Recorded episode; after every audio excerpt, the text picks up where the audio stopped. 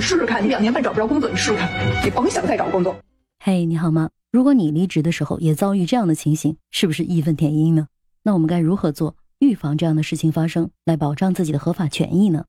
上一期我们聊了这位女高管和公司的员工解除劳动合同的时候不当言论的话题。主要是从员工的角度聊聊，咱们在试用期的时候有哪些注意事项，有哪些相应的法律条款可以让我们去保障我们自己的合法权益的。这期咱们聊聊为什么这个员工在离职的时候，公司的人力资源可以这么嚣张的说你两年半都找不着工作，甚至是你甭想再找工作。那是因为员工在入职的时候签订了竞业限制协议，一旦违约呢，可能会面临巨大的经济赔偿，甚至是他新应聘的公司也不敢雇他，因为一旦雇佣他，可能会有其他的法律风险。所以说，竞业限制协议就是一个赤裸裸的阳谋。作为求职者来说，我想要入职公司，可是公司要求入职必须得签这个，否则这份工作就没了呀。那作为求职者，我们该怎么办呢？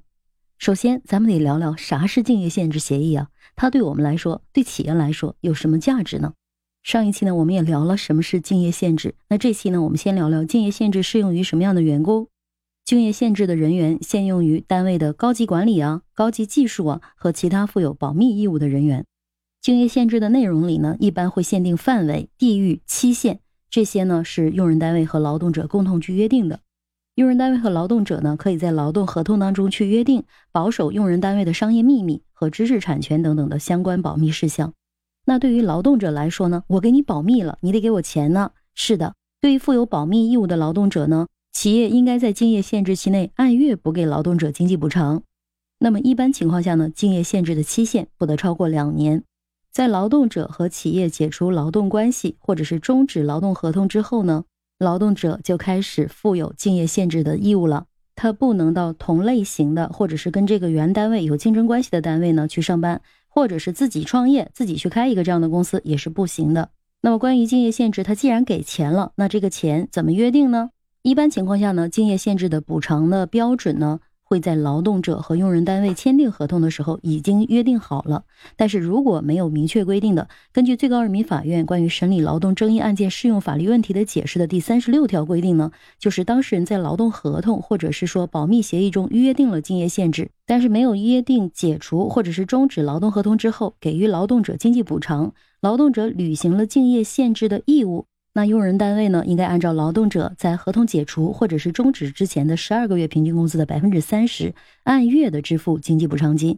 如果这个月工资的百分之三十低于最低工资标准的，要按照最低工资标准去支付。我们再通俗一点讲呢，就是如果你在企业里从事的是研发或者是机密的工作，或者在企业任职高管。并且你在这家公司呢也签了竞业限制协议，那么如果你离职的时候去了竞争对手的公司，也从事同样的工作，那么就有可能呢会面临赔偿。另外呢，也有一种情况，就是你在入职一家新公司的时候，公司直接要求你签竞业限制协议，但是呢这个补偿金是一块钱一个月，或者是一百块钱一个月、十块钱一个月，这种金额非常低的，但是一旦你违规了，你要赔偿一百万甚至更多金额的赔偿金的这种明显的不平等条约，我们在签之前一定要看清楚。并且跟公司沟通清楚。前段时间呢，宁德时代的应届毕业生在入职这家企业的时候呢，他们就有要求员工去签竞业协议。很多的毕业生呢就在网上吐槽，不签就不给入职。根据这个学生展示的长达十三页的竞业协议当中啊，宁德时代列出了五十家竞业限制的企业名单。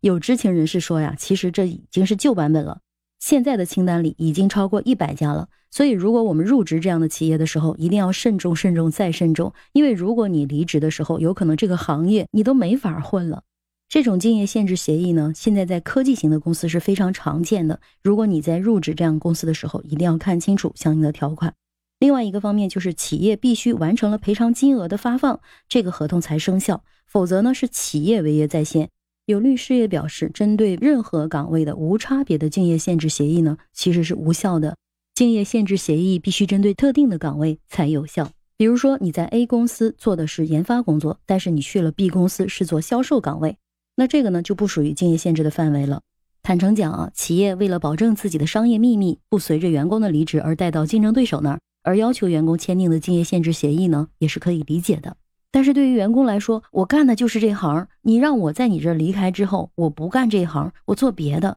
那我总得有点收入的保障吧。所以企业给员工补偿也是天经地义的。只要企业不恶意的因为竞业限制协议去向员工索赔，员工不恶意的剽窃公司的商业机密，这份协议保障的就是企业和员工双方面的权益。作为企业，不要一刀切，所有岗位都要竞业协议；作为员工，我们也擦亮眼睛，入职的时候看清楚让你签的那一大堆文件。同时，麦田也给劳动者一个忠告：如果你的公司总是向你打听前公司的情况，尤其是前公司的机密情况，如果你一股脑的把自己知道的都告诉公司了，